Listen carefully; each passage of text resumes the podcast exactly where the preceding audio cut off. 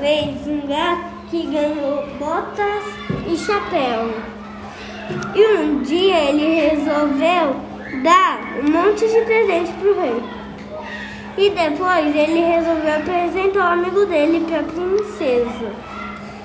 E depois ele falou pro rei o gigante se transformar num rato e ele se transformou. Aí o gato de botas comeu ele. Aí ele deixou a princesa e o príncipe ficar lá e se casaram.